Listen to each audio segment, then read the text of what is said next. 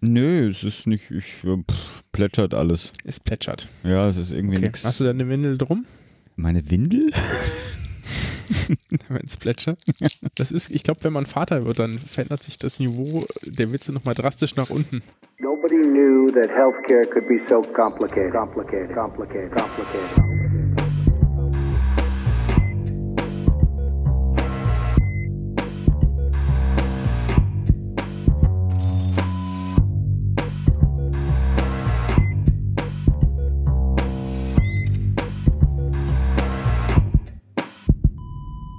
Salut und herzlich willkommen zu einer neuen Episode von Gesundheit macht Politik, Episode 58, um genau zu sein. Kannst du dich noch an die Zeiten erinnern, wo ich mich immer verhaspelt habe? Ich hätte ich jetzt gedacht, war doch kürzlich. Wir jetzt mal zwei Episoden.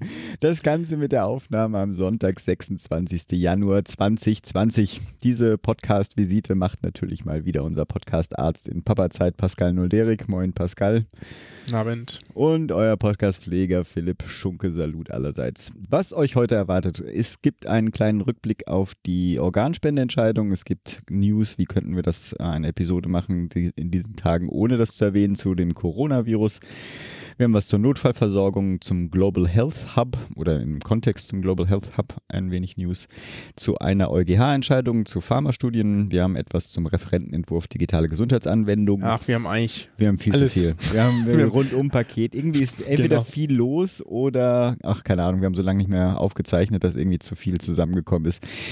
In unserem heutigen Gespräch wird eine weitere Institution der deutschen Gesundheitspolitik vorgestellt, konkret die Bundesvereinigung Deutscher Apothekerverbände, die ABDA, und zwar vorgestellt von dem Leiter der Stabsstelle Kommunikation und Öffentlichkeitsarbeit, dem Dr. Rainer Kern. Und auch da danke an dich, Pascal, schon vorneweg. Es gibt natürlich auch wieder einen schönen Medizinmurks. Heute machst du, wenn ich das richtig überflogen habe, uns mal wieder graue Haare. Wenn es nicht viel zu lange wird, dann machen wir den Machen rein. wir. Ist auch kein so richtiger Murks, ist mehr, fand ich spannend. Wunderbar. Bevor wir loslegen, allerdings noch A, ein dickes Dankeschön an alle, die unseren Fragebogen ausgefüllt haben und auch das Feedback hinterlassen haben. Das ist hochspannend zu lesen. Gleichzeitig bin ich noch nicht so tief eingestiegen, weil wir uns entschieden haben, das noch bis zur nächsten Episode offen zu lassen, bevor wir harte Konsequenzen aus den Ergebnissen ziehen. Also für alle, die bis jetzt noch nicht sich die fünf Minuten genommen haben, äh, beziehungsweise noch weniger, das habe ich gerade gesehen. Das ist alles unter so bei zwischen drei und vier Minuten haben die meisten äh, gebraucht. Also einfach auf den Link in den Show Notes, Find Mind irgendwas klicken und die drei, vier Minuten dann für die Umfrage nutzen. Das hilft uns auf jeden Fall weiter und ich verspreche schon, es wird auch Folgen für die Episodengestaltung haben. Also Link klicken, ausfüllen und dann weiterhören. So, jetzt Das ist aber jetzt so drastisch. Das, Das wird Folgen für die das wird Folgen haben. Das wird ja auch Folgen haben. Und ähm, auf ein paar Folgen freue ich mich auch, muss ich sagen. Auf jeden Fall. Fangen wir an. Januar geht dem Ende entgegen. Was gibt's bei dir Neues? Jo, ich bin äh, immer noch in Elternzeit und ähm, so mit dem Ende des Januars wurde dann auch immer mehr bewusst, dass ja nur noch ein Monat ist, bevor dann die Eingewöhnung stattfindet Mhm. in der Krippe. Genau, das heißt, wir waren jetzt mal da und haben den ähm, Vertrag und so weiter abgeholt und sind dann da demnächst zum Gesprächen. Jetzt bin ich schon ganz gespannt, wie das alles so abläuft. Muss man das auch das alles nochmal genau durchlesen und alle möglichen Sachen ausfüllen, was man da plötzlich alles so braucht.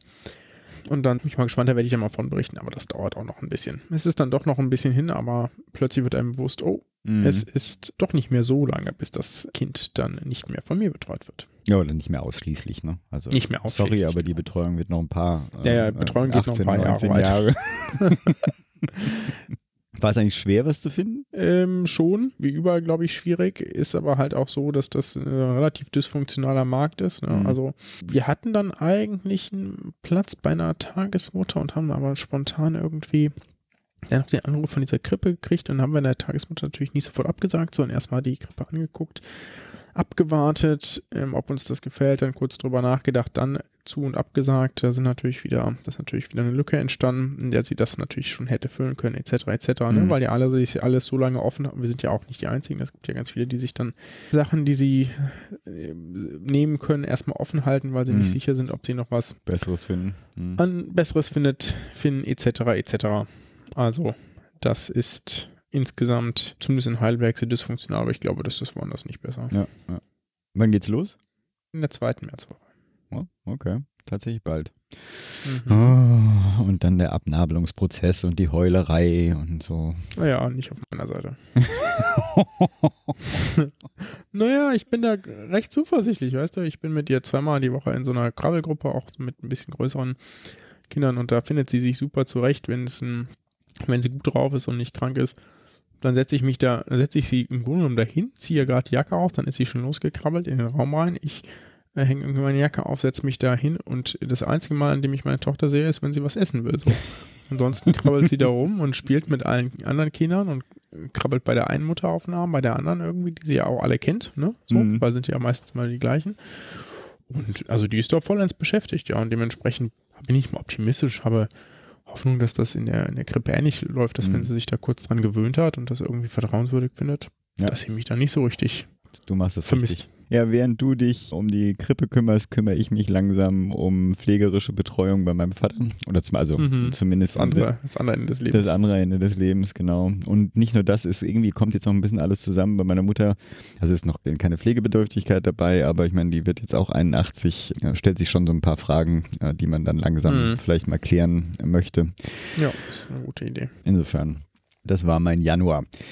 So, nach dem Vorsprech sollen wir dann gleich mal in die News einsteigen. Mhm, Ja, genau. Dann führ uns mal ein. Äh, Die Organspendeentscheidung im Bundestag, wobei das ein bisschen groß klingt. Ne? Es gab die äh, Abstimmung über die beiden konkurrierenden Anträge, wie es weitergehen soll ähm, mit der Zustimmung zu Organspenden oder eben nicht.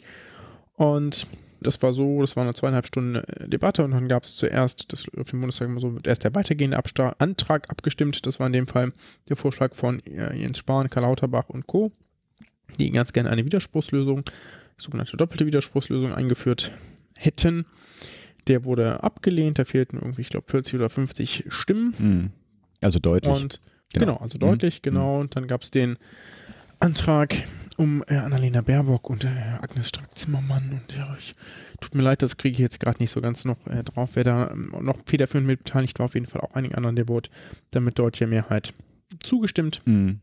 Und damit gibt es jetzt, ich weiß gar nicht, wie man es korrekt formulieren sollte. Vorher gab es ja schon eine Zustimmungslösung, auch Entscheidungslösung. Ich glaube, das können wir jetzt so ein bisschen vielleicht als erweiterte Entscheidungslösung bezeichnen, in dem es zum einen ein Register gibt, ein Online-Register, in dem alle erfasst sind. Falls dann zum Beispiel der Sp- Spendeausweis eben nicht verfügbar ist, kann man da eben auch noch nachgucken. Und äh, zusätzlich soll man alle zehn Jahre gefragt werden. Genau. Ja, Das noch ist so dazu, also es wird ja bei der Passbeantragung, Verlängerung ge- soll nachgefragt werden. Genau, Irgendwo habe ich auch gelesen, dass der. Hausarzt auch mal fragen sollte. Genau, der Hausarzt soll entsprechend auch fragen. Da gibt es also eine, eine Forcierung der Entscheidung. Ne? Das ist so ein bisschen das Ziel. Ich glaube, grundsätzlich zu der Diskussion muss man nicht noch viel mehr sagen. Das ist, glaube ich, alles wichtig gesagt. Ich halte das, ich persönlich halte das für eine gute Entscheidung. Gibt Leute, die sehen das anders. Ich sehe das anders. Ja, ist ein bisschen auch, weil ich mich geärgert habe. Also wenn es eine Entscheidung wäre, wie kriegen wir die Organspende in Deutschland besser organisiert, dass mehr Organspender zur Verfügung stehen, dann ist es ja, hatten wir ja schon mehrmals in mehreren Episoden diskutiert, dass die Widerspruchslösung keine großen Hoffnungen bietet, aber die Diskussion war ja deutlich weiter. Und ich weiß nicht, bei mir geht es immer so durch den Kopf, dass äh, die Default-Haltung äh, bei diesem Zusammenleben von uns Affen doch sein sollte, dass man sich gegenseitig unterstützt und Solidarität übt. Und äh, wenn man sich dagegen entscheidet, dann ist das, wird das auch akzeptiert, aber das muss dann relativ klar sein, ob aus religiösen oder ethischen Gründen, welche auch immer, dass man sich gegen diese Solidarität entscheidet. Und es ist auch eine Frage, wo ich nicht meine, dass es zu viel verlangt ist, dass sich jeder Mensch, der mal stellt, und sich dann dazu beziehen muss. Oder eben nicht, aber dann sollte die Solidarität der Standard sein. Müssen wir jetzt nicht nochmal aufgreifen, es sei denn, ich habe dich jetzt quasi dazu genötigt, nochmal darauf zu antworten. Ja, ich hatte jetzt kurz überlegt, irgendwie darauf zu antworten, aber eigentlich wollten wir das kurz halten. Hast recht, vielleicht kurz schneide ich das ja genau, auch noch raus. deswegen. Genau, ich versuche jetzt mich da durchzuhaspeln, weil wir haben jetzt, das muss man dazu sagen, weil die Zahlen sich wahrscheinlich äh, ganz schnell wieder ändern. Wir haben also 26. Januar. Äh, Wir kommen natürlich nicht vorbei, in unserer Episode auch den Coronavirus kurz zu erwähnen. Und weil wir auch das erste Mal dazu berichten, vielleicht eine kleine äh, Vita, also was bisher geschah. Ende Dezember fing das an und also Anfang wahrscheinlich sogar im November, aber im Ende Dezember wurde die WHO über einige Pneumoniefälle in Wuhan. Das ist eine Stadt in der Hubei-Provinz. Ich habe nochmal nachgeguckt, das ist im östlichen China informiert. Und zwar ist das dort gefundene Virus erschien erstmal neu, was immer eine besondere Aufmerksamkeit dann nach sich zieht. Und am 7. Januar wurde das dann auch von chinesischer Stelle bestätigt, dass es sich um ein neues Coronavirus handelt. Das ist eine Familie, zu der ähm, ganz illustre Verwandte gehören. Also neben der einfachen Erkältung gehört dazu auch zum Beispiel SARS oder MERS. Der dann für das, dieses neue Familienmitglied vergebene Arbeitsname ist äh, ziemlich banal, 2019 NCOV, das steht einfach für Novel Coronavirus. Da inzwischen jetzt auch in Europa und zwar konkret in Frankreich die ersten Fälle aufgetreten sind, vielleicht auch ein paar Daten, wie es jetzt zurzeit steht, und zwar aus dem WHO Situation Report mit den Daten, die bis zum 25.01. vorlagen. Das sind global inzwischen 1320 Fälle die bestätigt wurden. Von denen sind, die sind fast ausschließlich, und zwar 1297 in China aufgetreten und 23 Fälle, also die 23 Fälle außerhalb Chinas, die sind, also 25 sind es insgesamt außerhalb Chinas, 23 davon sind aber ja, kürzlich von einer Reise nach Wuhan zurückgekommen. In China werden die Infizierten, und zwar 237 davon, als severely ill eingestuft und es gibt 41 bestätigte Todesfälle. Ähm, die Anzahl bestätigter Fälle, und das macht es ein bisschen dramatischer, ist auch deutlich angestiegen und zwar von dem Bericht vom 24. auf den 25., also zu den letzten Zahlen, die mir jetzt vorliegen, sind 470 Fälle dazugekommen. So, aber alles, wie gesagt, sehr vorläufig und ich bin mir ziemlich sicher, bis ich das hier fertig geschnitten habe, haben sich die Zahlen auch schon wieder vergrößert. Im Gegensatz zum SARS-Ausbruch, das war, wann war das, in 2.2, 2.3 oder so, geht China augenscheinlich jetzt auch ein bisschen transparenter äh, damit um zum, also auch das muss man natürlich immer mit Vorsicht äh, genießen. Wir reden ja über China, aber zumindest beschweren sich die relevanten internationalen Akteure äh, derzeit nicht über die Informationspolitik. Es werden inzwischen auch ziemlich drastische Maßnahmen da umgesetzt, was mich natürlich dann immer wieder an den Menschenrechts- und an der Versorgungslage in der Region ähm, grübeln lässt. Seit letzter Woche hat China ganze Regionen unter Quarantäne gestellt. Ich, es sind mhm. unvorstellbare Zahlen. Also 11 Millionen Einwohner von Wuhan haben keine Bahn. Ne? Keine Bahnverbindung, kein Flugverkehr, keine Autobahnverbindung, alles geschlossen. Also die Vorstellung, Bayern jetzt mal abzuriegeln, so, es ist so. Ja, oder auch einfach, wow. ähm, einfach nur eine, eine, einzelne Großstadt, ne? Köln ja, ja, klar. Zum Beispiel, klar. ne? Zack, ja. zumachen. Ja. Kürzer wird es in Deutschland, wird sie das nicht hinkriegen, muss man einfach mal sagen.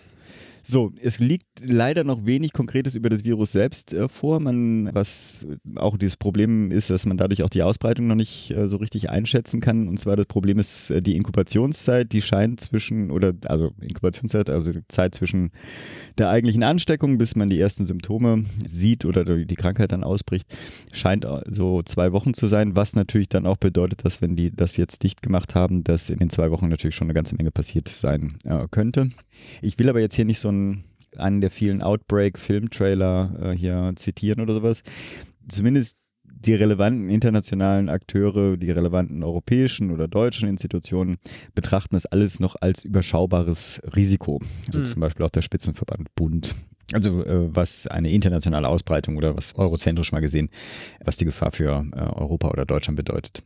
Die WHO hat trotzdem, also trotz dieser rasanten Ausbreitung, äh, auch das Ausrufen einer gesundheitlichen Notlage von internationaler Tragweite äh, darauf verzichtet. Allerdings, was mich dann auch wieder ein bisschen stutzig gemacht hat, äh, A, sagen sie, die könnte sich natürlich noch dahin entwickeln und vor allem dieses 16-köpfige Komitee, was für Notlagen zuständig ist, war sich da auch uneins. Der Didier, ich weiß nicht, wie man den Namen ausspricht, Hussein wie auch immer, der Vorsitzende dieses Ausschusses sagt einfach nur, es wäre noch nicht der richtige Zeitpunkt, da es ja im Ausland auch noch relativ wenig Fälle gibt und dass äh, China zurzeit den Anschein macht, als ob sie die Lage unter Kontrolle kriegen könnten. Also für diejenigen, die wir wodurch auch immer irgendwie motiviert sind, dass die Apokalypse bald auf uns zukommt, es scheint nicht mal nicht so danach auszusehen, aber ich nutze das vielleicht trotzdem nochmal darauf hinzuweisen, wenn ihr euch erkältet, schleppt euch nicht zur Arbeit und steckt alle anderen an, bleibt zu Hause, bis ihr gesund seid. Genau, also aktuell ist die normale Grippe viel gefährlicher für euch. Ja, genau. Und passend, aber es kann sich natürlich ändern. Passend zu dieser News, ich versuche den Übergang hinzukriegen, hast du auch was Neues zur Notfallversorgung? Genau, ich hatte eigentlich überlegt, daraus ein größeres Thema zu machen, aber das kriegen wir zeitlich nicht unter. Deswegen ganz kurz der Referentenentwurf zur Notfall, zur Neustrukturierung der Notfallversorgung, muss man ja eigentlich eher sagen, ist draußen und wurde natürlich äh, direkt hart äh, debattiert. Der orientiert sich erstmal relativ stark am Gutachten des Sachverständigenrats. Das hatten wir auch schon mal etwas ausführlicher besprochen. Also da soll es integrierte Notfallversorgungszentren geben, diese INZ, die eben exakt auch im Rat oder vom Rat vorgeschlagen wurden. Und ungefähr an jedem zweiten Krankenhaus, die bisher an der Notfallversorgung teilnehmen, entstehen. Das Mhm. heißt aber auch, dass es bei einer ganzen Reihe von Krankenhäusern eben nicht mehr der Fall wäre. Mhm. So, und das soll dann, klar, zentraler Tresen sein, etc., etc. Und jetzt ist da natürlich dann die spannende Frage, naja, wer leitet das denn eigentlich? Also wer ist denn dafür zuständig? Und dann gab es ja mal Ideen, das Notfallversorgung als dritten Sektor zu etablieren, also mit geteilten Kompetenzen etc. Und jetzt ist es aber so, dass diese Notfallzentren wohl von der Kassenärztlichen Vereinigung betrieben werden. Das ist zumindest der Vorschlag im Referentenentwurf. Das kann sich natürlich noch ändern, wissen wir ja. Ne? Jens Spahn reagiert ja auch auf Kritik und überraschenderweise fand die Deutsche Krankenhausgesellschaft das überhaupt nicht witzig. ja, dass das dann an ihren Krankenhäusern da Leute äh, quasi die Ressourcen benötigen und sagen, jo, aber wir leiten das, ja. Macht aber natürlich ordnungspolitisch schon auch ein bisschen Sinn, weil die ja zum einen viele ambulante Behandlungen durchführen, die Notfallzentren, zum anderen äh, damit nicht so den Druck hätten zu sagen, okay, wir probieren damit unsere Betten zu füllen im Krankenhaus, ja, das, den Vorwurf gibt's ja zumindest ab und an mal, ja. Ja, dann kann man natürlich auch drittens noch sagen, naja, den Versorgung, den Sicherstellungsauftrag der ärztlichen Versorgung im ambulanten Bereich, also zählt nun mal zunächst auch irgendwie einer gewissen Weise Notfallversorgung, Mhm. ja, weil man ja auch nicht weiß, wie dringlich es ist. Den haben die Kassenärztlichen Vereinigungen. Und wenn man das intakt lassen möchte, kann man ja, man kann es auch auf die Länder übertragen, dann hat man nur andere Probleme. Wenn man das intakt lassen möchte, oder die Länder haben es ja übertragen, wenn man das zurücknehmen, nicht zurücknehmen möchte und so lassen möchte, dann kann das durchaus Sinn machen, das so zu machen. Hm. Genau. Also, da gibt es eine ganze Menge Punkte. Da drin ist natürlich auch die Notfallrufnummern vereinheitlicht werden sollen. Also es gibt keine, nicht nachher nicht nur eine einzige Nummer, das war ja ursprünglich mal der Vorschlag, das wird es nicht geben. Da sprechen auch ordnungspolitische Gründe gegen, sondern es gibt dann immer noch die 112 und die 116, 117. Was ich äh, irgendwie interessant fand, dass die Krankenkassen das irgendwie alle ganz gut fanden. Die äh, Forderung, Mhm. das habe ich nicht so. Also ist mir nicht ganz klar, wieso die das so großartig finden, weil es ja auch maßlich mehr Geld kosten wird. Ja, also so, ich das ist fand, äh, sorry, nur eine Kleinigkeit, die vielleicht auch ein bisschen erklärt, warum, oder zumindest dieser Teil der Krankenkassen auch ganz reizvoll ist. Soweit ich das überflogen hatte, soll nachher der GBA auch das äh, Leistungsspektrum äh, gestalten. Also es soll bundesweit festgelegt werden, welche Krankenhäuser zum Beispiel bei Schlaganfall, Herzinfarkt oder sowas überhaupt angefahren Mhm. werden können. Und das Genau, ist natürlich das eine schon eine, also Beschränkung. Eine, ja. Ja. aber eine Möglichkeit der Steuerung, die äh, von der Mhm. besseren Qualität her gesehen doch nachvollziehbar und wünschenswert ist. Ja, ja, das auf jeden Fall. Finden natürlich die Krankenhäuser wahrscheinlich nicht so witzig. Nee. Kann aber damit ähm, noch was geben. Wir berichten dann demnächst nochmal ausführlich. Vielleicht machen wir dazu auch nochmal eine eigene. Eigenes, Schauen wir mal, genau. je nachdem, wie groß es wird. Ich habe eine News, die irgendwie an mir vorbeigegangen ist, obwohl es eigentlich ein, ja, ich weiß nicht, wie es dir, hast du das, du weißt ja, worum es jetzt gleich gehen wird, aber ist es, war das dir irgendwie als Problem? Okay, gut. Ja, schön. Dann kannst du das wunderbar gleich ergänzen. Also bei mir ist es als, äh, zumindest als Problem völlig vorbeigegangen. Es geht um MVZs, also medizinische Versorgungszentren, über die hatten wir auch schon bestimmt mehrere Male schon gesprochen und es gibt auch gute Gründe für sie und ich habe auch einige Bekannte, die sich gegen eine Karriere A in der äh, stationären Versorgung entschieden haben und auch gegen äh, den Kauf eines eigenen Sitzes, sondern aber in der ambulanten Versorgung arbeiten wollten. Und für die war einfach das eine gute Möglichkeit, ohne finanzielle äh, Investitionen und Bindung etc. auch als Arzt dann tätig zu werden. Und wir hatten auch das bestimmt erwähnt, weil das auch ein Mi- Mittel ist, sozusagen Sektorengrenzen ein bisschen äh, abzuschwächen. Die meisten MVZ werden dann entweder von Ärztegemeinschaften selber oder aber auch von Kliniken betrieben. Jetzt gibt es aber auch andere Betreiber. Und zwar eine Recherche der Welt am Sonntag hat jetzt gezeigt, dass jedes sechste der, glaube ich, 4000 medizinischen und zahnmedizinischen Versorgungszentren inzwischen in Hand von Finanzinvestoren ist. Und weiter aus diesem Bericht, äh, die Zentren, die in Investorenbesitz sind, verursachen, das ist dann wieder nicht überraschend, wenn man das weiß, deutlich höhere Kosten im Gesundheitssystem als Praxen, die im normalen Arztbesitz sind. Beispiel dafür waren investorgeführte ärztliche, äh, zahnärztliche Versorgungszentren, die rechnen im Mhm. Durchschnitt äh, 30 Prozent mehr pro Patient ab als herkömmliche Arzt, äh, Zahnarztpraxen. In Stuttgart, gibt- es gibt ja zwei Ermittlungen auch von Staatsanwalten. In Stuttgart gibt es jetzt eine Ermittlung wegen äh, schwerer Körperverletzung gegen eine von diesen Ketten, und zwar der Vorwurf, Patienten seien zu nicht indizierten Kataраktoperationen gedrängt worden. Und in Hamburg wirft die Staatsanwaltschaft einem Hersteller von Chemotherapiemitteln vor, Arztsitze von Onkologen gekauft, erworben zu haben, um dann in den Praxen die eigenen Arzneimittel äh, einzusetzen. Also äh, schwierige Situation. Problem ist auch noch dann, die dort angestellten Ärzte haben dann besondere ökonomische Incentivierung. Ja, also es gibt äh, Vergütungsmodelle oder Bonis äh, Umsatzbeteiligung, mhm. die sozusagen dann hin, dahingehend laufen, umso mehr du umsetzt, äh, umso mehr äh, verdienst du dann auch. Da läuft mir so ein bisschen der Schauer über den Rücken. Politisch ist das Thema jetzt aber in der Diskursphase äh, angekommen. Lauterbach fordert einfach den ähm, Verbot ähm, des, äh, vom Aufkauf von äh, Arztsitzen von Finanzinvestoren. Und die Linken wollen ein MVZ-Register jetzt aufbauen. Jetzt will das BMG erstmal aber ein Gutachten zur Weiterentwicklung der rechtlichen Rahmenbedingungen für solche Zentren erstellen lassen. Mal gucken, was dabei rauskommt. Ich würde mir auch da vorstellen, dass wenn das sich ein bisschen konkretisiert, wir das nochmal aufgreifen. Ja, das sollte ja, also es war, glaube ich, schon relativ lange ist das ein Punkt, das war da auch schon vor Jahren schon mal in Diskussion, das halt einfach zu verbieten, ja, weil man kann ja, genauso wie man ja sagen kann, okay, es darf, es durfte zum Beispiel eine ganze Zeit lang keine Arzt arztgruppengleichen MVZs geben. Mhm. Also nur allgemein, sie hätten keine MVZ aufmachen dürfen, mhm. das ist gekippt worden. Genauso kann man ja untersagen, äh, wer der Betreiber ist für so ein MVZ. Das ist jetzt ja nicht so das Problem. Das könnte man machen, hat man halt nicht. Wollte man vielleicht den Wettbewerb haben, jetzt hat man einen Wettbewerb, der irgendwie mehr kostet, überraschenderweise. hätte man sich halt auch sparen können. Hm. Ich finde es deswegen auch dringend, weil, also wir haben, wir haben jetzt ja schon mehrfach drin, darüber gesprochen und ja auch heute auch in unserem Gespräch, dass natürlich viele Ärzte demnächst in Ruhestand gehen und schon gegangen sind. Deswegen haben wir das Problem ja auch. Und also es ist, wird einen Schwung geben von Ärzten, die sich entscheiden müssen, suchen sie lange nach einem Nachfolger, der das, der den Sitz übernimmt, oder gehen sie den einfachen Weg in Anführungsstrichen und verkaufen ihren Sitz dann halt an einen dieser Investoren für die es sich ja auch zu, anscheinend zu lohnen scheint. Das Problem wird größer werden. Ja, ich, ich glaube, das Problem ist, dass die meisten vielleicht auch eher irgendwie in Regionen sind, wo es gar nicht so interessant ist, den ja, kann sein, zu klar. kaufen. Ja. So, müssen wir weitermachen, hä? Mhm. Genau, jetzt kommen so ein paar Mini-News. Vielleicht ziehe ich dann von unten. Ich habe da nämlich noch ein paar reingepackt, die der ja, noch nicht gesehen hat. noch mit hoch, damit es nicht ganz so un unpassend wird. Also, es gab vom Bundesgesundheitsministerium einen Ideenwettbewerb zu Global Health und jetzt äh, lädt der Tab nicht. Das ist geil, ne? Aber nicht, so, nicht beim Digitalisierungsthema. Also nee, nicht Digitalisierungsthema. Wir müssen ja kurz warten, bis das Bundesministerium lädt, lädt, lädt. So ist er. Neue Ideen für globale Gesundheit. So hieß der. Vom Global Health of Germany. Und da gab es verschiedene Projektideen, die eingereicht wurden. Und bei Projekt 2 habe ich dann auf den Bildern gesehen, dass ich dachte, ha, davon kenne ich doch Menschen. Und zwar ist das ein How to Global Health Education, Stärkung der Lehrer zu globaler Gesundheit durch studentische Initiativen.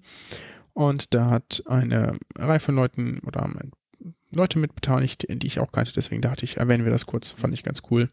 Genau. Dann habe ich noch es gab noch diese ähm, Homöopathie-Kommission bei den Grünen und ihr erinnert euch aber noch, wir hatten uns darauf zerstand war, okay, es gibt jetzt diese Kommission, die tagt dann irgendwann und dann schauen wir mal, was da rauskommt, was die dann vorschlagen und jetzt hat die Parteispitze das aber abgesagt.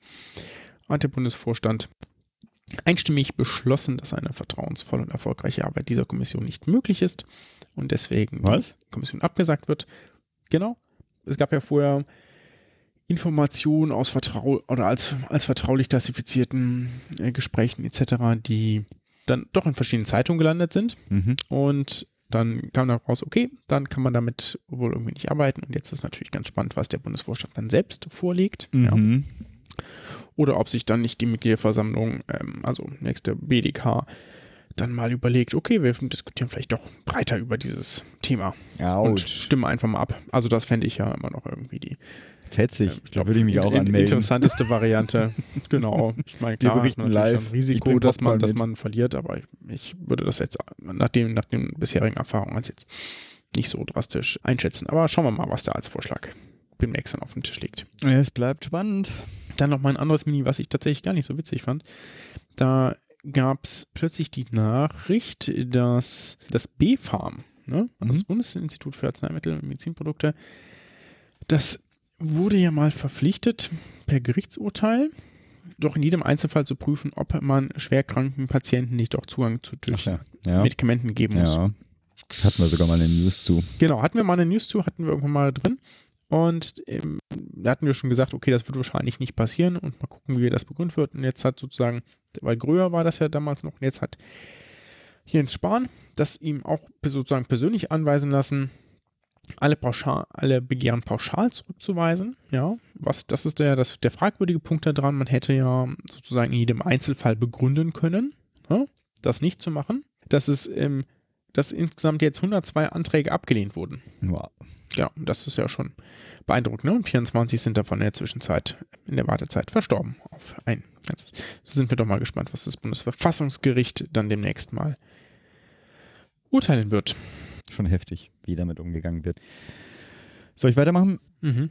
Ich habe mal was zur EMA, die wir auch schon lange nicht mehr angesprochen hatten. Die darf nämlich jetzt Studien offenlegen, die Pharmaunternehmen im Zulassungsverfahren eingereicht haben. So eine Entscheidung des Europäischen Gerichtshofs aus der Mhm. letzten Woche. Jetzt können wir nicht ganz groß jubeln. Es wird keine Revolution geben, weil diese Form von Transparenz ist nämlich schon seit 2015 gelebte Praxis. Aber diese Praxis wollten einige Pharmaunternehmen dann doch nicht hinnehmen und hatten dagegen geklagt, hatten aber auch schon 2018 verloren, was aber dann äh, zwei weitere Unternehmen dann immer noch nicht hinnehmen wollten und dann zur Berufungsinstanz äh, gezogen sind, nämlich dem EuGH und haben jetzt da auch verloren. Und damit ist dann höchstrichterlich entschieden, dass also diese Praxis der EMA, die, diese Transparenzpraxis, äh, kein Verstoß gegen äh, Geschäftsinteressen der Unternehmen darstellt. Interessant dabei fand ich, dass das EuGH sich dann gegen das Votum ihres eigenen Generalanwaltes gestellt hat, nämlich gegen den Gerhard Hogan oder Hogan, keine Ahnung. Der hat ein Gutachten 2019 veröffentlicht und mit dem Kernargument, dass die Transparenz schade grundsätzlich den kommerziellen Interessen von Unternehmen. Dagegen haben aber dann einige Organisationen, Forschungseinrichtungen und Wissenschaftlerinnen und Transparenz wegen der Newscom von der AOK, die war auch daran beteiligt, in einem offenen Brief protestiert. Der Zugang zu den Clinical Study Reports für Medikamente ist ein Eckpfeiler für freie Forschung, öffentliche Kontrolle und Vertrauen in die europäische Regulierungsbehörde. Glückwunsch an die Organisatoren dieses offenen Briefes. Genau. Du Mhm. hast noch einen kleinen News, zumindest eine musst du nämlich haben, die uns den Übergang zur, zum Gespräch dann auch äh, sichert. Mhm. Ja, sind noch, sind noch drei, glaube Sind noch dreimal. ich.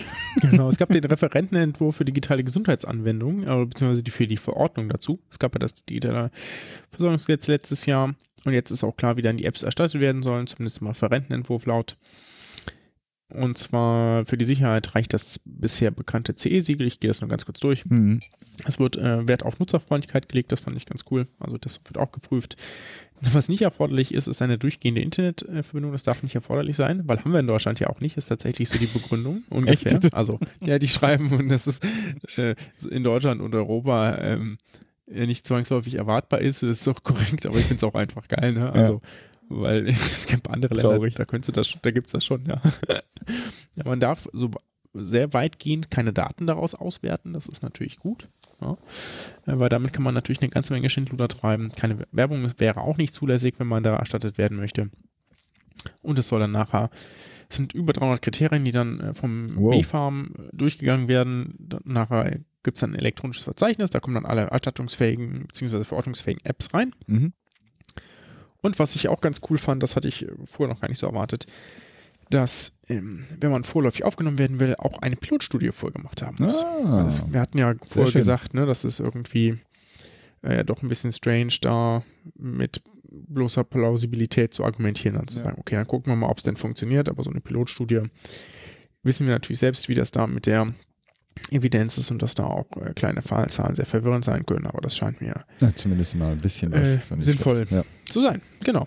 Dann noch ganz kurz die, auch im Koalitionsvertrag vereinbart, die nationale Diabetesstrategie. Ja. Mhm. Hatten wir noch nie darüber berichtet, wäre aber ganz interessant, wenn das denn kommen würde. Gucken wir mal, aktuell hängt das so ein bisschen im Ernährungsausschuss fest, weil es kann man auch benennen, Ernährungsexperten der Union sich verweigern zu zwei Punkten, nämlich zu einer verbindlichen Zuckerreduktion von Lebensmitteln sowie Werbeverbot von zuckerhaltigen Arzneimitteln gegenüber Kindern und Jugendlichen. Das äh, finde ich ein bisschen peinlich.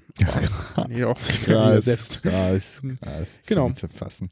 Und dann gibt es noch das allerletzte, und dann haben wir aber auch genug News für heute berichtet, ähm, sind Lieferengpässe von Arzneimitteln. Genau. Und das ist eben nicht nur in, Deutschland immer wieder ein Problem, sondern auch auf europäischer Ebene. Ja, genau. Und auf dieses Thema gehen wir unter anderem auch ein, und zwar bei der neuen Akteure der Gesundheit Vorstellung. Dieses Mal sprechen wir dazu mit dem Leiter der Stabsstelle Kommunikation und Öffentlichkeitsarbeit der Bundesvereinigung Deutscher Apothekerverbände, der ABDA, und zwar mit dem Rainer Kern. Und ich denke, alles weitere dann im Gespräch und damit ab zu unserem Interview.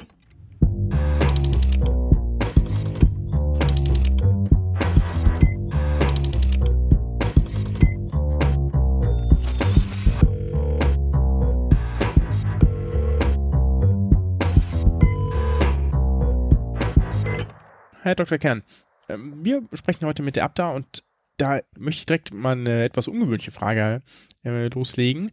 Dass es für eine Berufsgruppe im deutschen Gesundheitswesen verschiedene Organisationen gibt, das ist ja eher die Regel als die Ausnahme, ist bei uns Ärzten jetzt ja auch nicht anders. Ich finde das aus der Außenperspektive bei der Abda aber noch etwas komplizierter. Ähm, vielleicht können Sie ja zu Beginn einfach mal erläutern, wer oder was ist denn die Abda, wen vertritt sie und wofür sind dann auch noch die beiden anderen Institutionen, die ich jetzt als Aussteller kenne, die Bundesapothekerkammer und der Deutsche Apothekerverband, mhm. ähm, notwendig? Also es ist tatsächlich so, dass die Apotheker sich etwas anders organisiert haben im Berufsstand, als das Ärzte oder Zahnärzte tun. Das scheint auf den ersten Blick komplizierter zu sein, ist aber tatsächlich vielleicht sogar im Endeffekt ein bisschen einfacher, wenn es darum geht, äh, die Interessenvertretung des Berufsstandes zu machen. Mhm. Es gibt die ABDA als Bundesvereinigung der Apothekerverbände.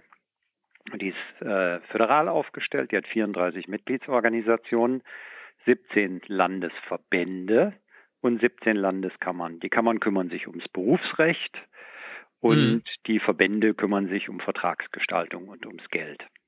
Mhm. Und diese 34 sind äh, Mitglieder in der ABDA.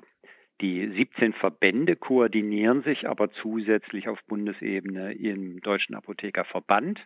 Mhm. Und die Kammern organisieren sich zusätzlich zur Abstimmung in der Bundesapothekerkammer. Mhm. Und dadurch äh, entsteht der Außeneindruck einer komplizierten Struktur, die in Wahrheit relativ einfach und relativ effizient ist. Einfach deswegen, weil es für diese drei Bundesorganisationen nur eine Geschäftsstelle gibt und das ist die mhm. Geschäftsstelle mhm. der Abda. Wir sitzen alle unter einem Dach und haben mhm. je nach Bedarf verschiedene Hüte auf. Mhm.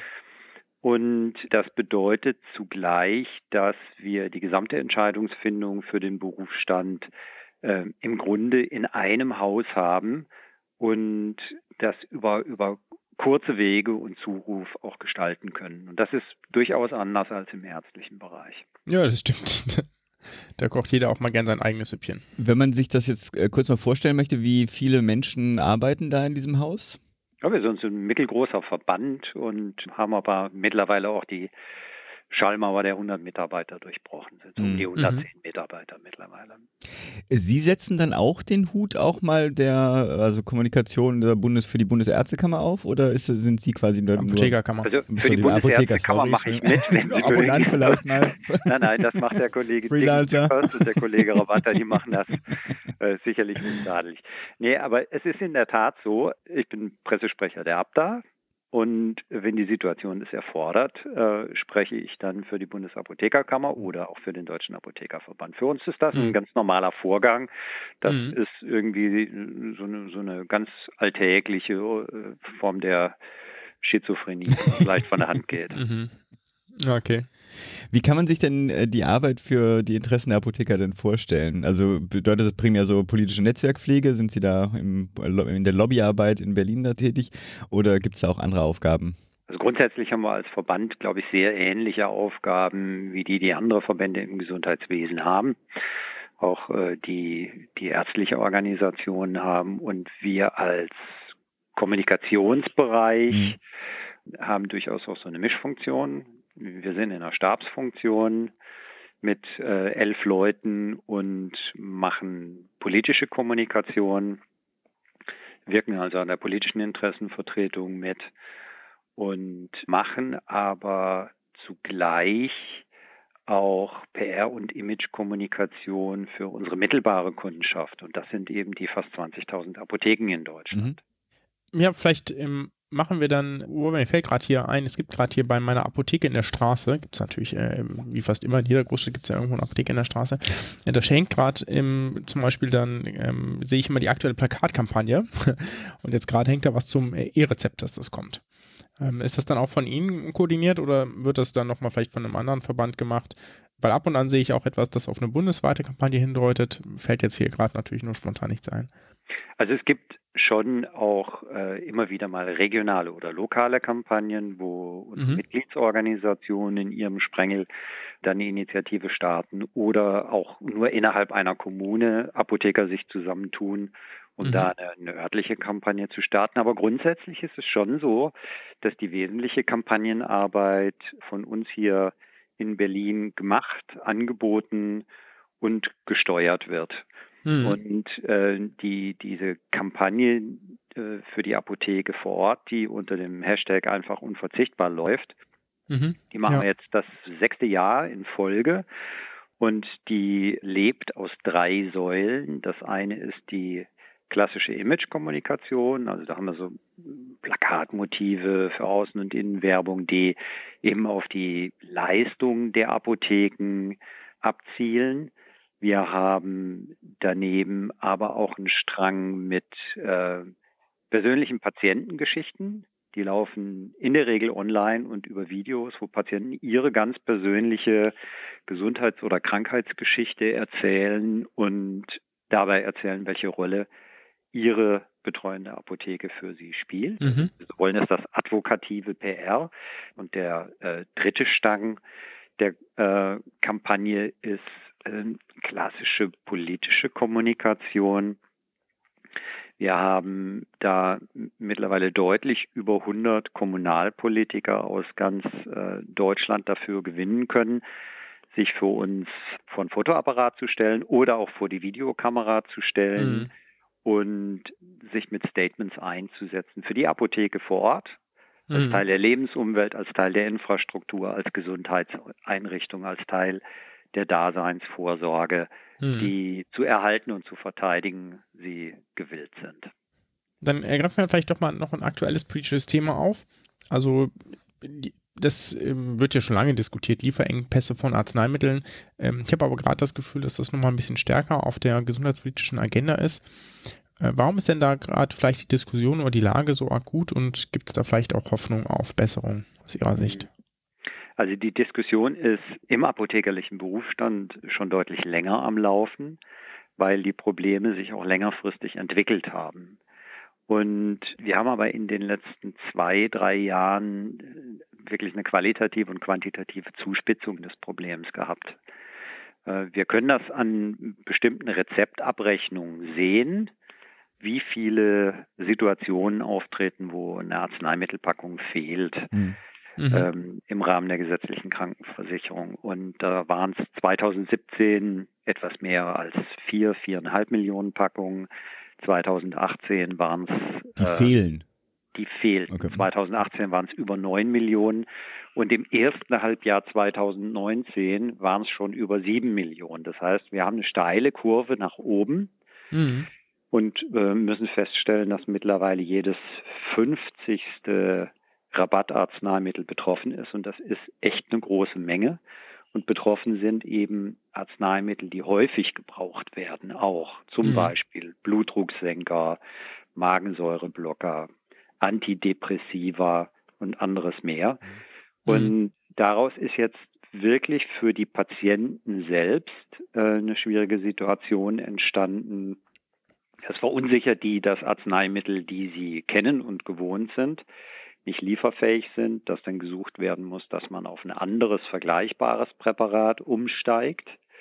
Das kann für den Patienten dann bedeuten, dass er sich umgewöhnen muss, dass er eine andere Darreichungsform hat, eine andere Dosierung hat.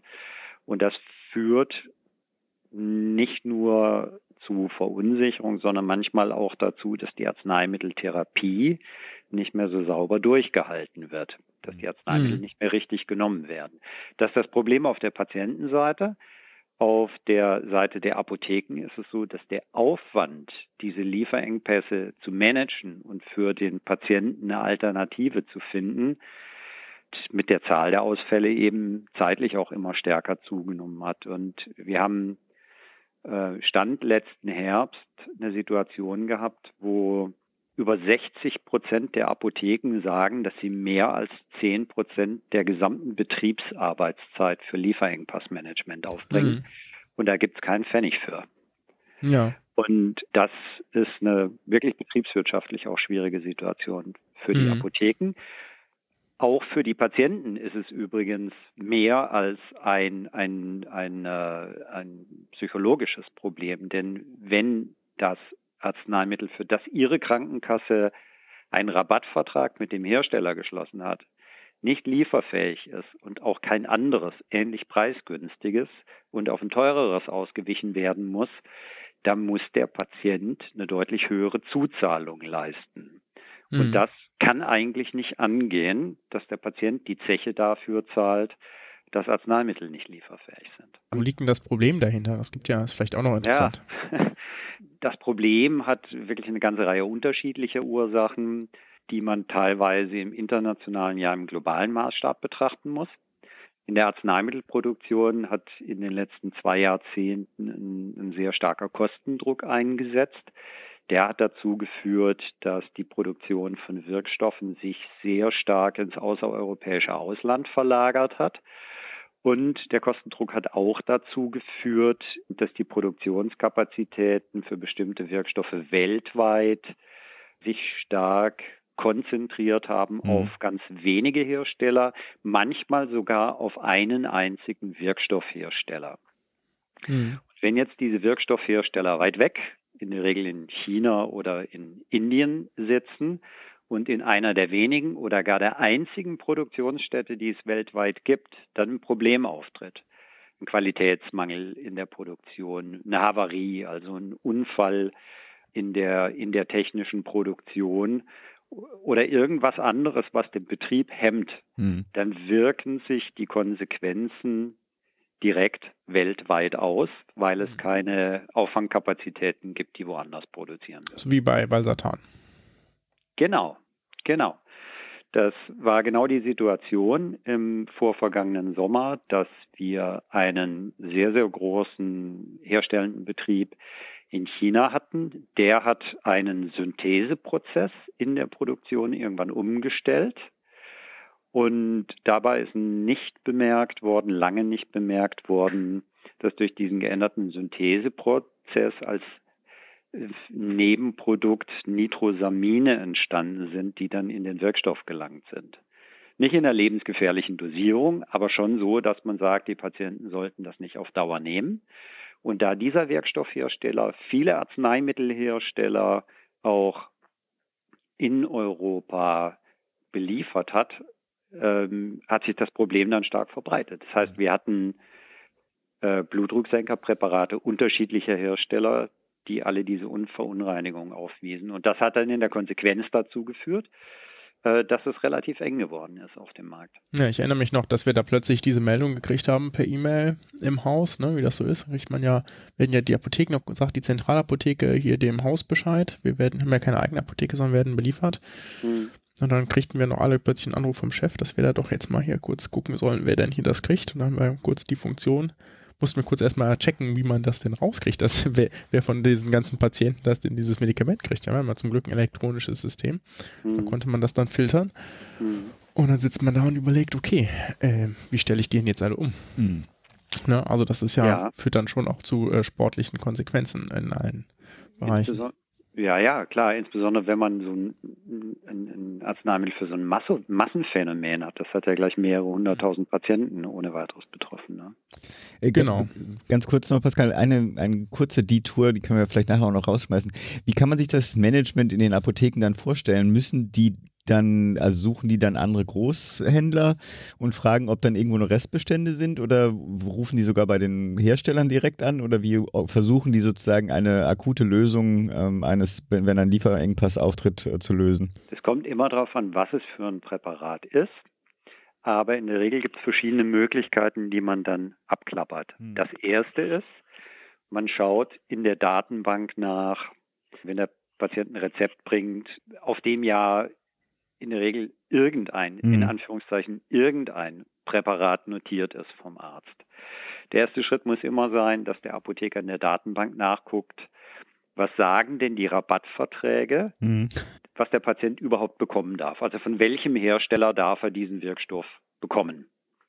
Und dann guckt man, ob das Rabattmedikament vorrätig ist. Ist es nicht lieferfähig, hat man die Möglichkeit, andere Generika, die Wirkstoff- und dosierungsgleich sind, zu suchen. Und die kann man dann auch abgeben, soweit die innerhalb eines vorgegebenen Preisrahmens sind. Mhm. Sind die aber auch nicht lieferbar, dann muss man eben gucken, ob man außerhalb dieses Preisrahmens etwas findet, im Zweifel etwas teureres, im Zweifel ein Originalpräparat, bei dem der Patient dann aber mehr zuzahlen muss. Und die Wege, die man dabei geht, ist, man schaut, was hat man im Bestand, man schaut, was hat der Großhandel, die meisten Apotheken haben mhm. mehr als einen Großhändler, okay. dann tingelt man die durch.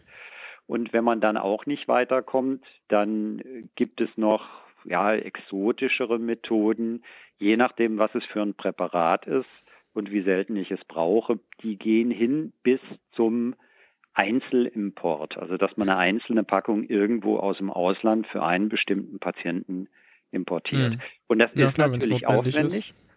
Mhm. Und wenn ich feststelle, ich komme auf dem Weg nicht weiter, dann passiert das, was Apotheker und Ärzte auf der anderen Seite in der Regel am meisten nervt und am meisten Nerven kostet.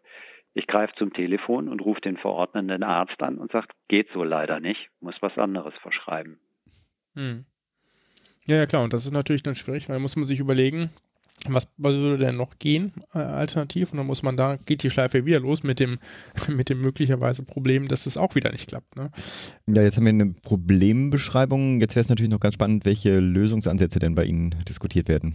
Naja, also wir hatten jetzt gesagt, dass die Problemlage so ist, dass die vielfältig ist, dass ein Großteil der Ursachen im internationalen Markt liegen. Aber wir haben natürlich schon auch Konstellationen im nationalen Gesundheitswesen, die Lieferengpässe nicht unbedingt hervorrufen, aber ihr Management schwieriger machen. Und das sind eben die Strukturen der Rabattverträge, die wir jetzt haben. Die engen Apotheker relativ stark ein in dem, was sie abgeben dürfen. Und solange es immer wieder zu Lieferengpässen kommt, hm. und solange wir darauf warten müssen, dass in einem global organisierten Markt die Produktionsstrukturen wieder diversifiziert sind oder wieder mehr Produktion nach Europa kommt und dann uns das wieder mehr Liefersicherheit wird ja auch gerade äh, diskutiert. Verschafft. Es wird diskutiert, aber das sind ja alles Maßnahmen, die sind schwer und wenn dann nur langfristig mhm. umzusetzen. Mhm. Wir brauchen Sachen, die jetzt schnell helfen. Was schnell hilft, ist erstens auf Seiten der Patienten dafür zu sorgen, dass die geschützt werden für höheren Zuzahlungen, wenn Arzneimittel nicht lieferfähig ist. Da sind die Krankenkassen in der Pflicht. Die verdienen jedes Jahr mit den Rabattverträgen durch die Herstellerrabatte weit über 4 Milliarden Euro. Und mhm. da muss es auch drin sein, die, die Patienten an dem Punkt vor höheren Zuzahlungen zu schützen.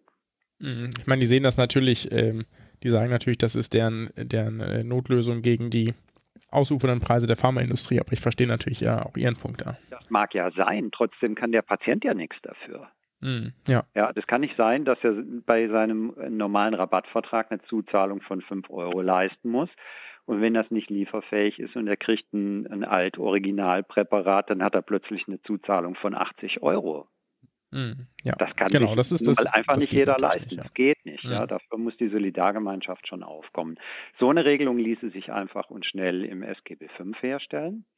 Und auf Seiten der Apotheker brauchen wir dringend zwei Dinge. Das eine ist einen erhöhten Spielraum, was die Abgabe von alternativen Medikamenten angeht. Für den Apotheker dabei auch eine etwas größere Sicherheit für vor Retaxation, also vor dem Umstand, dass die Krankenkasse nachher sagt, das hättest du nicht gedurft, das entspricht nicht den Verträgen und deswegen kriegst du kein Honorar. Ein Phänomen, was wir sehr, sehr häufig erleben.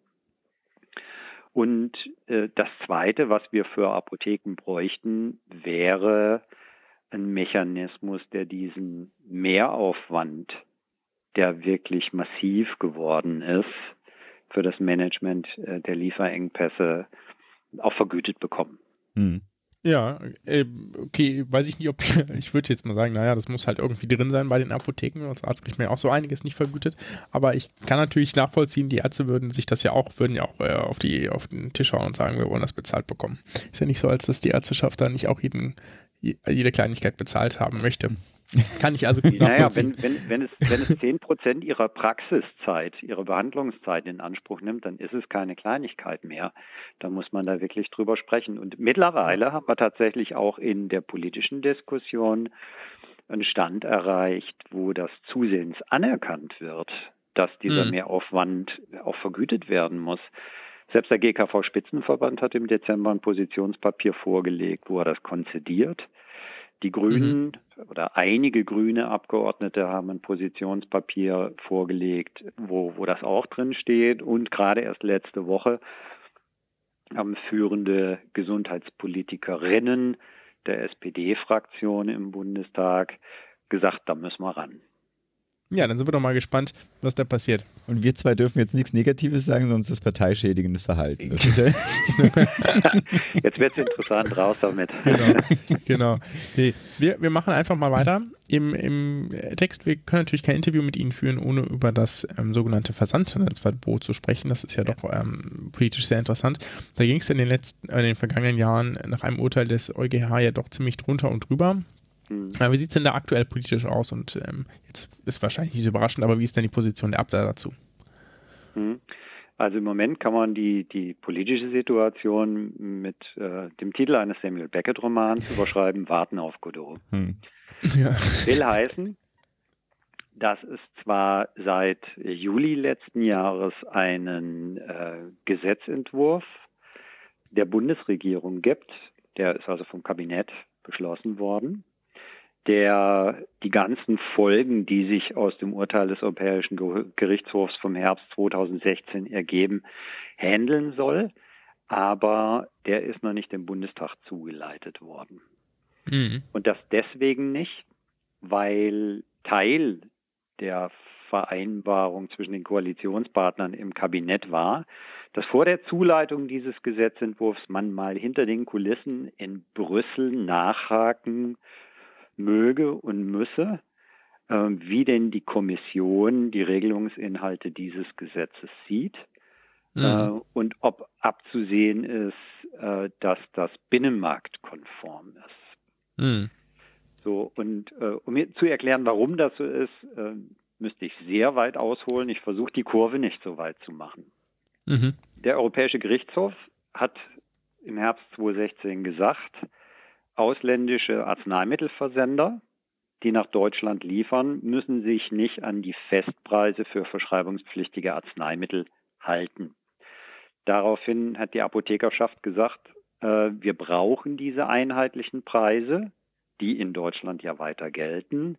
Sonst kommt der Wettbewerb in eine Schieflage, mit der die Apotheken vor Ort nicht umgehen können das Mittel der Wahl, diese einheitlichen Preise wieder zu gewährleisten, war zu sagen, dann lasst uns den Versandhandel mit verschreibungspflichtigen Arzneimitteln ganz verbieten.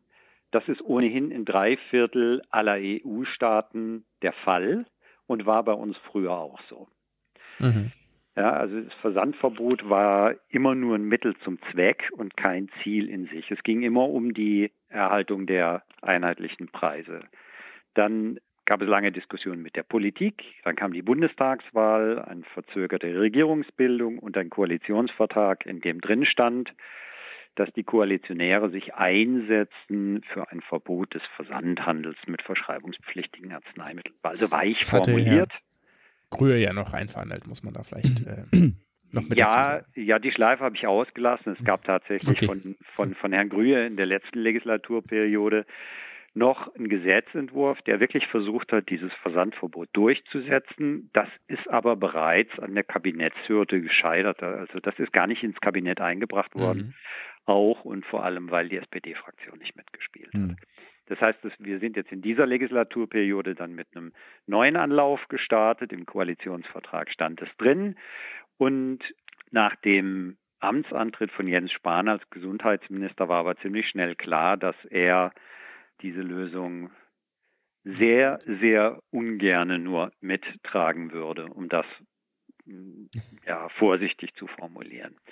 Dann begann die Suche nach tragfähigen Alternativen, die in der Koalition und im Kabinett auch durchsetzbar sind. Und daraus wurde der Vorschlag geboren, dass man diese einheitlichen Preise wenigstens für die GKV-Versorgung versucht, über das Sozialrecht abzusichern.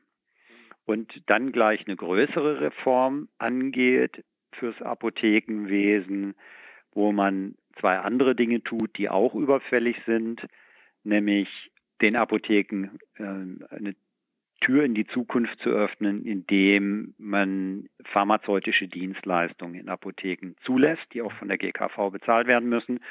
Und das dritte Standbein der größeren Reform sollte sein, dass man sagt, wir müssen uns auf die Zeiten des E-Rezeptes einstellen und da sicherstellen, dass wenn das E-Rezept da ist, dass damit kein Schindluder getrieben wird, dass da keine Rezepte gemakelt werden mhm. von Dritten, die sich in den Versorgungsgang zwischen Arzt, Patient und Apotheke stellen.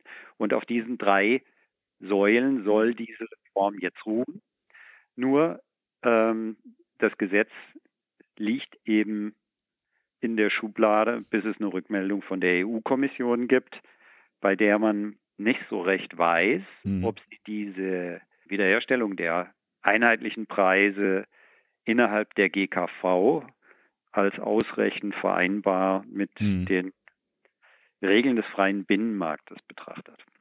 Ja, ich würde mich an dieser Stelle mal kurz verabschieden, weil das Kind gerade wach geworden ist. Ich höre schon, ja. Also viel Spaß, genau. viel Spaß weiterhin. Ja, danke, war ein schönes okay. Gespräch. Ciao. Ciao. Ja. Warten auf Godot ist natürlich äh, weiterhin das Stichwort. Ähm, bereiten Sie sich, also kann man denn schon einschätzen, was denn da kommt und wie, wie Sie sich dann positionieren würden? können wir im Moment offen gestanden mhm. noch nicht. Wir wissen, dass es Gespräche gegeben hat zwischen hochrangigen Vertretern des BMG und der Kommission in Brüssel. Wir wissen, dass diese Gespräche konstruktiv, aber nicht einfach waren. Mhm. Und wir gehen davon aus, dass Ende Januar, Anfang Februar, also jetzt in Kürze, okay. tatsächlich eine Rückmeldung von der Kommission kommt. Das könnte, muss aber nicht zusammenfallen mit einem äh, Besuch des Binnenmarktkommissars der Europäischen Kommission, der Ende Januar hier in Berlin sein wird mhm. und dann äh, dabei auch das BMG besuchen wird. Okay, wir bleiben gespannt. Ein Thema, was wir noch reinbringen wollten, weil wir auch ein paar Mal schon Vertreter vom Bundesverband der Pharmaziestudierenden in Deutschland äh, dabei hatten, mhm. ist das Thema Nachwuchs. Also in, mhm. auch als Normalkonsument von Tageszeitungen liest man ja doch um, ab und an mal was, äh, dieses Stichwort Apothekensterben. Auch im Zusammenhang teilweise auch mit dem Versandhandelsverbot. Ähm, das ist bestimmt überspitzt formuliert, aber wie sind denn da die Zahlen und Erwartungen auf dem Apothekermarkt? Also ist das ein Problem? Also die Zahl der Vorortapotheken geht seit einigen Jahren kontinuierlich zurück. Mhm.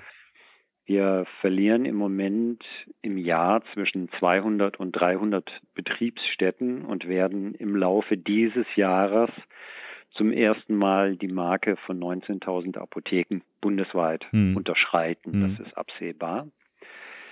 Dass Apotheken schließen und dass die Zahl zurückgeht, hat durchaus verschiedene Ursachen. Das hat etwas zu tun mit dem harten Wettbewerb zwischen hm. Apotheken und mit Standortfragen. Das sind manchmal auch wirklich die örtlichen Gegebenheiten, die darüber entscheiden.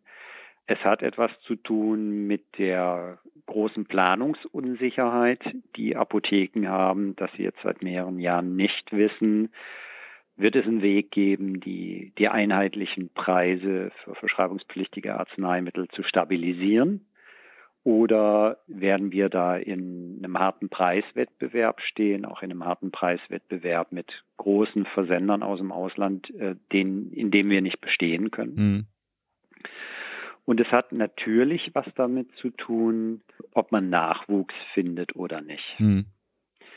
Und im Bereich Pharmazie gibt es genauso Nachwuchssorgen wie in anderen akademischen Berufen auch. Das ist seit einigen Jahren in erster Linie ein demografisches Problem. Der Bedarf ist da. Die Zahl der Pharmazeuten in Deutschland wächst auch, aber wächst nicht so stark wie äh, der eigentliche Bedarf. Mhm. Und viele der, der jungen Pharmazeutinnen und Pharmazeuten, die von der Uni abgehen, entscheiden sich statt einer Karriere in der Apotheke mhm. oder statt der Aufnahme einer Selbstständigkeit mit einem eigenen Apothekenbetrieb eher für eine andere Tätigkeit, zum Beispiel in der Industrie. Mhm. Ja, wie bei den Ärzten ja auch. Also ich meine auch die, die in gewisser Weise äh, ein Thema ist ja auch immer die Scheuen, die Kosten eines ähm, eines Sitzes bei den Ärzten, äh, also einfach die die Investitionskosten überhaupt sich erstmal zu etablieren, inklusive der Bindung, die man dadurch natürlich dann für die nächsten Jahrzehnte dann meistens ja auch hat. Klar, das ist ein großer Schritt. Das ist eine enorme Investitionslast, die man da schultern muss. Und das überlegt man sich gut. Dazu kommen natürlich auch noch so andere, so weiche Faktoren, mhm. dass die jetzt nachwachsenden Generationen verständlicherweise ein sehr viel größeres Augenmerk auf Work-Life-Balance, mhm. Familienverträglichkeit von Arbeit sehen wollen, als das in den zurückliegenden Generationen der Fall war. Und da muss man, glaube ich, auch in den nächsten Jahren schauen, dass man intelligente Modelle findet, wie man das ermöglichen kann. Mhm. Bei Apotheken ist es so, dass jetzt immer häufiger junge Apothekerinnen und Apotheker sich zusammentun mhm. und sozusagen gemeinsam die Leitung von einem Apothekenbetrieb übernehmen, indem sie das als OHG, als offene Handelsgesellschaft mhm. organisieren. Äh, das ist ein Weg und vielleicht kriegt man in der Zukunft noch, noch andere intelligente Wege aufgezeigt, wie man das machen kann, dass man sozusagen die Verantwortung der freiberuflichen mhm. Unternehmerschaft an dem Punkt auf mehrere Schultern verteilt und damit äh, dann die Lasten verteilt und äh, auch eine bessere Work-Life-Balance hinbekommen kann. Ist denn der Abda eigentlich daran äh, beteiligt, solche Konzepte zu, na, was weiß ich, äh, zu ent entwickeln, gemeinsam zu diskutieren oder läuft das dann äh, in den eher in der Bundesapothekerkammer bzw. Deutschen Apothekerverband? Naja, also das entwickelt sich stärker wirklich aus der Praxis raus. Mhm. Und da muss man eben sehen, was die gesetzlichen Leitplanken hergeben. Wir haben ja einen ordnungspolitischen Rahmen für Apotheken in Deutschland, um den wir eigentlich ganz froh sind. Mhm. Der sieht vor, dass es ein Fremd- und Mehrbesitzverbot gibt. Mhm, genau. Klingt ein bisschen technisch, bedeutet, dass nur ein Apotheker eine Apotheke besitzen darf und dass der Apotheker nicht mehr als eine Hauptapotheke und maximal drei Filialen besitzen darf. Mhm. Dahinter steht der Grundgedanke, dass man über diese freiberufliche Organisation glaubt, eher eine flächendeckende Versorgung hinbekommen zu können und eher eine hohe Betreuungsqualität der Patienten hinbekommen zu können. Man will im Grunde die Idee einer Kettenversorgung und die Idee einer Versorgung in Ketten hinter der stark renditeorientierte Kapitalgesellschaften stehen, außen vor halten. Noch gelingt das bei den Apotheken, aber wir sehen ja im zahnärztlichen Bereich und wir sehen vor allem im fachärztlichen Bereich, wie schnell sich das ändern kann, weil dort ist ja über medizinische Versorgungszentren mhm. eine rechtliche Konstruktion möglich geworden, dass Kapitalgesellschaften im Endeffekt über MVZ Arztsitze halten können ja, und im ist Grunde ja genommen auch wieder ein aktuelles Thema, ja. Und das mhm. ist ein ganz aktuelles Thema jetzt. Und da sehen wir, wie, wie ungut sich das entwickeln kann und hoffen, dass wir diese Entwicklung aus dem pharmazeutischen Bereich noch raushalten können zurück zu den Zahlen, die Sie genannt haben, des, äh, der abgebauten Sitze. Das hat ja bestimmt auch eine regionale Komponente. Ne? Also ich, auch da anekdotisch, ich wohne hier in einer Ecke, wo, glaube ich, auf 100 Metern vier Apotheken parallel existieren. Ich könnte mir vorstellen, dass es in Brandenburg dann anders aussieht. Man muss immer schauen, wie schaut man denn auf Versorgung? Mhm. Ne?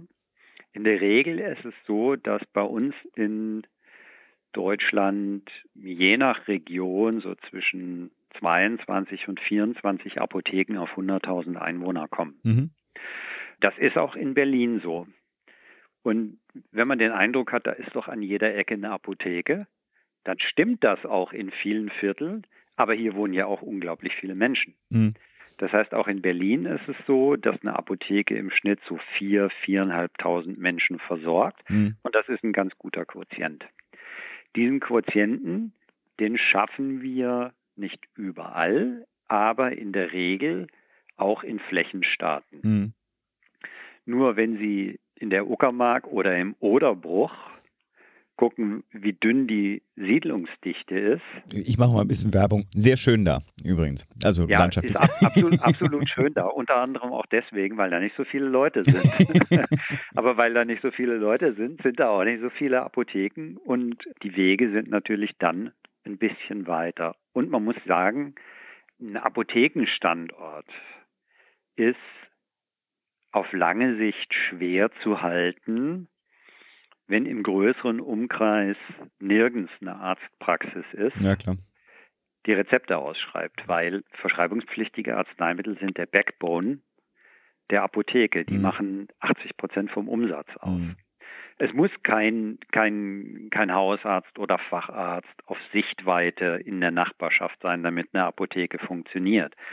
Aber wenn Sie im Umkreis von 15 oder 20 Kilometern keine Praxis mhm. mehr haben, dann kommt auch trotz intensiver Betreuung ihrer Patienten keiner mehr bei ihnen vorbei, der Rezepte vorbeibringt. Mhm. Und dann funktioniert es nicht. Mhm. Ich, wir müssen irgendwann mal das Thema abschließen. Ich habe nicht noch ein letztes, was ich ganz gerne einbringen wollte, weil es auch ein aktuelles Thema ist, und zwar das Thema Impfen. Mhm. Also es mhm. geht ja um die Frage, wie Sie sich, beziehungsweise wie die Apothekerinnen in Deutschland sich da positionieren, selber Impfungen vor Ort vorzunehmen. Ja, gibt seit Jahren eine Diskussion darüber, ob und inwieweit Impfungen nicht auch in Apotheken stattfinden könnten. Die, die Apothekerschaft hat sich da mit diesem Thema nie an die Front gedrängt, mhm. auch weil immer klar war, dass wir eigentlich eine gute flächendeckende ambulante ärztliche Versorgung haben und die Ärzte ja nun mal impfen und das auch als äh, elementaren Bestandteil ihrer ärztlichen Tätigkeit verstehen. Mhm. Durch die Beobachtung, die man in anderen Staaten gemacht hat, sowohl innerhalb als auch außerhalb Europas, also Kanada zum Beispiel oder Irland oder Frankreich oder bestimmte Kantone in der Schweiz, mhm hat sich die Diskussion aber bei uns politisch gedreht. Und insbesondere das Bundesgesundheitsministerium hat den Vorstoß dann gemacht zu sagen, wir finden das aber eine gute Idee, in Pilotprojekten mal auszuprobieren, ob das nicht einen positiven Effekt auf die Durchimpfungsrate der mhm. Bevölkerung hat, wenn Apotheker niedrigschwellig eine Grippeschutzimpfung anbieten. Und das war getriggert durch diese Erfahrungen aus dem Ausland, mhm. weil man zum Beispiel in Frankreich gesehen hat, dass nachdem Impfungen in Apotheken angeboten wurden, die Durchimpfungsrate hochging. Mhm. Es ist nicht ein Patient weniger in die Arztpraxis gegangen, um mhm. sich impfen zu lassen, aber es sind Patienten, die vorher für die Impfung nicht zu gewinnen waren, aufgrund des niedrigschwelligen Zugangs, tatsächlich in die Apotheke gegangen, um sich impfen zu lassen. Und damit hat man sich doch ein erhebliches Stück zubewegen können auf die gewünschten Durchimpfungsraten. Mhm.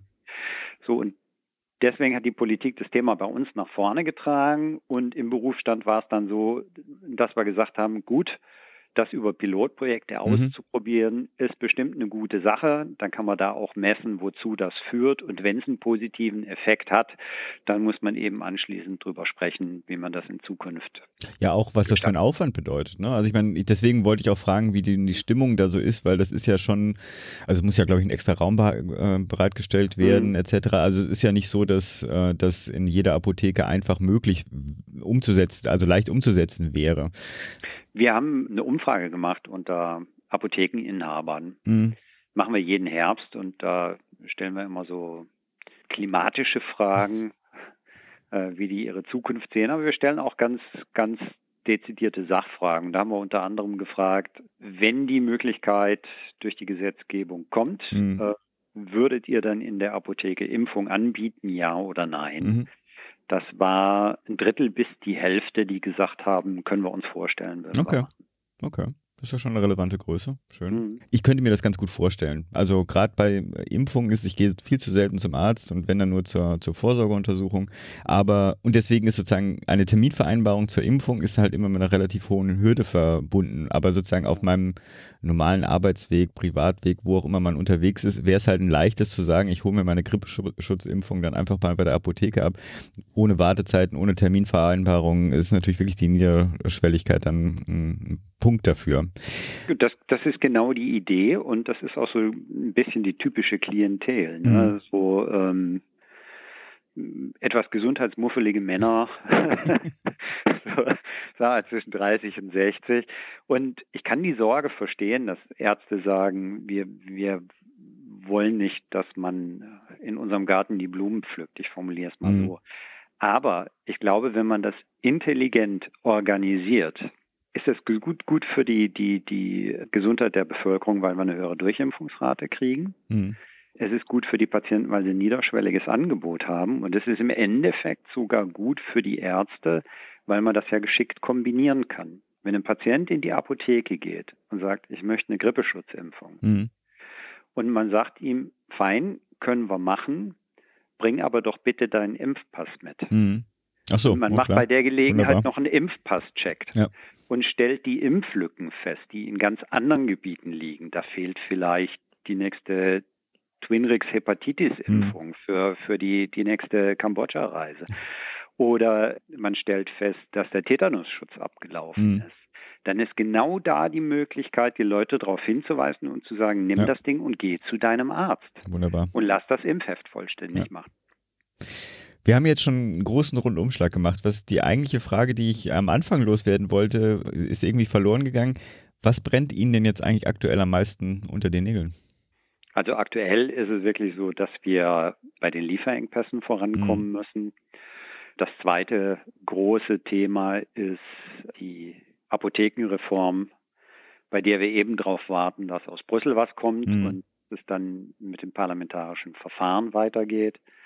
Und das dritte große Thema, was uns beschäftigt, wie alle anderen im Gesundheitswesen, glaube ich auch, ist Digitalisierung mhm. und die Frage, wie wir damit umgehen, dass sich dadurch auch tradierte Arbeitsprofile und Rollen von Heilberuflern im Gesundheitswesen in, in Frage stellen. Mhm das geht weit hinaus über diese akute Problematik, dass wir genau wie Ärzte oder Krankenhäuser Fristen haben, bestimmte Dinge umzusetzen, damit die Telematikinfrastruktur endlich zum Laufen kommt. Da sind wir für, das mhm. machen wir. Ja, wir sind auch dabei, dieses Jahr die Apotheken an die Telematikinfrastruktur anzubinden.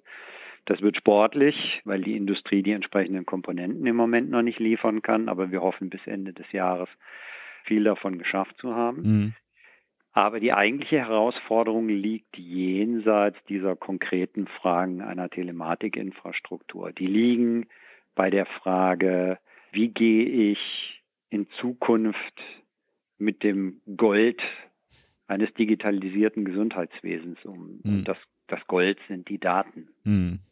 Wie betrachte ich das ethisch, dass sehr, sehr viele Daten anfallen und dass diese Daten, wenn man gut mit ihnen umgeht und sie gut analysiert, ein unglaubliches Potenzial, Potenzial haben, zukünftig Patienten zu helfen in einer stratifizierten Medizinschiene oder auch in einer personalisierten Medizin und Pharmakotherapie, während ich auf der anderen Seite eine gesellschaftliche Kultur in Deutschland habe, die anders als in anderen Gesellschaften extrem stark auf den Schutz und die Sicherheit von Daten abhebt. Mhm. Und mit diesem Konflikt müssen wir uns auseinandersetzen. Diesen Konflikt, den müssen wir bewältigen. Es ist einfach zu sagen, oh, man muss den Datenschutz berücksichtigen. Es ist viel schwieriger, die nächste dahinterliegende ethische Frage zu beantworten. was passiert denn, wenn ich dem Datenschutz immer den Vorrang gebe und dadurch Chancen verstreichen lasse, Menschen zu helfen oder zu retten, die möglicherweise todkrank sind. Ein weites Feld. Da beteiligen sich ja an der Diskussion, die wirklich alle Akteure im Gesundheitswesen ja. gerade umtreibt. Was ja eine schöne Frage wäre noch, gibt es eigentlich sowas wie einen äh, Stammtisch der Pressesprecher der äh, Gesundheitspolitik oder sowas? Also kann ich mir vorstellen, dass Sie da ja. jeden Freitag irgendwie sitzen und zum Beispiel über Digitalisierung sich ähm, austauschen. Ich, ich finde es toll, ich finde es toll, dass Sie so, so ein romantisches Bild von unserem Beruf haben, dass Sie denken, und, und, jeden Freitag setzen sie sich aufs Bier zusammen, weil die eine ganz lässige Woche hinter sich haben. Und dann wird noch mal beim Bierchen ein bisschen, ähm, bisschen philosophiert. Offen gestanden ist es bei uns so wie bei vielen anderen Leuten, die in der Kommunikation arbeiten, mhm. auch. Die Tage sind lang, mhm. sie sind dicht gepackt mit Arbeit und es ist mitnichten so, dass du am Freitagnachmittag dann noch Kapazitäten. Äh, dich regelmäßig mit Kollegen auf ein Bierchen oder auf andere geistige Getränke triffst. Nein, das nicht. Es gibt aber natürlich schon Austausch unter Kollegen. Es gibt auch so kleinere Zirkel, in denen man sich immer wieder mal trifft. Und es gibt ja wenn ich an dem Punkt äh, Werbung machen darf, Dürfen Sie. auch, die, auch, auch äh, da eine Berufsorganisation. Wir haben den Bundesverband der Pressesprecher, den BDP, mhm. und im BDP gibt es Fachgruppen und eine davon ist die Fachgruppe Gesundheit, der ich selbst mal einige Jahre vorgestanden habe. Und da hat man dann auch die, die Möglichkeit von einem institutionalisierten Austausch mit Kollegen. Wunderbar. Wir haben einen schönen Rundumschlag. Herr Dr. Kern, ich danke für das Gespräch und erstmal noch eine schöne Woche. Gerne, bis dann. Bis dann, tschüss. Many people would go to a doctor earlier if they didn't trust some quack who is doing nothing for them. That's what makes a quack so dangerous. Und du hast mir uns einen Murks mitgebracht. Äh, worüber können wir uns dann heute ärgern? Genau, so ein richtiger Murks, Murks ist es nicht, aber ich fand die Studie einfach so cool, dass ich dachte, ach, die kann ich hier vorstellen, weil ich kann ja jetzt selbst machen, was ich will. genau. Ähm, immer wenn ich, äh, wenn äh, Anni mich auf ein neues graues Haar hinweist, was sie irgendwie entdeckt hat, dann sage ich immer so, das liegt daran, dass sie mir so viel Stress macht. ist ja so ein, auch so ein beliebter Spruch, ne? Also, dass das irgendwie alles graue Haare macht. Und dass das wohl einen ziemlich wahren Kern hat, das hat jetzt eine Arbeit bewiesen, oder weitgehend bewiesen, die in Nature erschienen ist. Die haben das ähm, sehr weit untersucht und das ist auch frei zugänglich, zumindest für mich frei zugänglich. Ich glaube, das war generell frei zugänglich. Und die Arbeit heißt Hyperactivation of Sympathetic Nerves Drives Depletion of Melanocyte Stem Cells. Das sind Forscher aus den USA. Die haben das im Mausmodell gemacht und ähm, haben diesen Mäusen Stress zugefügt. Hm, also es waren äh, erstmal, naja, muss, muss dazu ja, erstmal sagen, okay, das sind äh, Mäuse mit schwarzem Fell, deswegen sieht man dann besonders gut die grauen Stellen. Und also, die haben, dachte, die haben es auch verdient. Die brauchen Stress. Entschuldigung. Ja, die sind schon recht drastisch in ihrem Stressmodell. Ne? Oh also die haben einmal, hat ein Teil der Tiere ein Mittel initiiert bekommen, das Schmerzen verursacht, quasi. Mhm. Also Schmerzstress. Dann andere wurden fixiert für Stunden, ja? also konnten nicht krabbeln, nicht laufen. Das ist ein anderer Stress. Ne?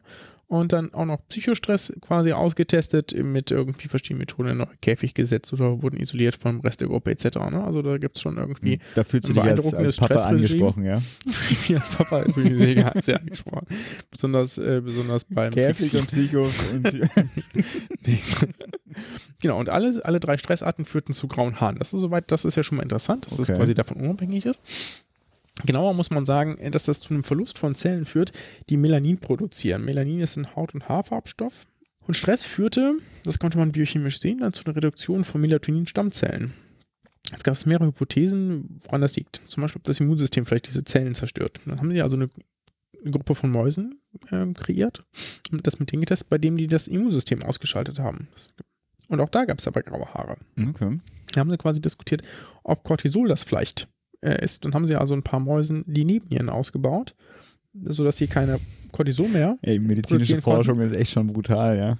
Okay. Ja, ich meine, das ist eine sehr, sehr, sehr grundlegende Arbeit, ne? Ja. Und auch da gab es Grauhaare. Ja, also das ist eine äh, schon beeindruckend äh, langwierige experimentelle äh, mhm. Arbeit dahinter, ne?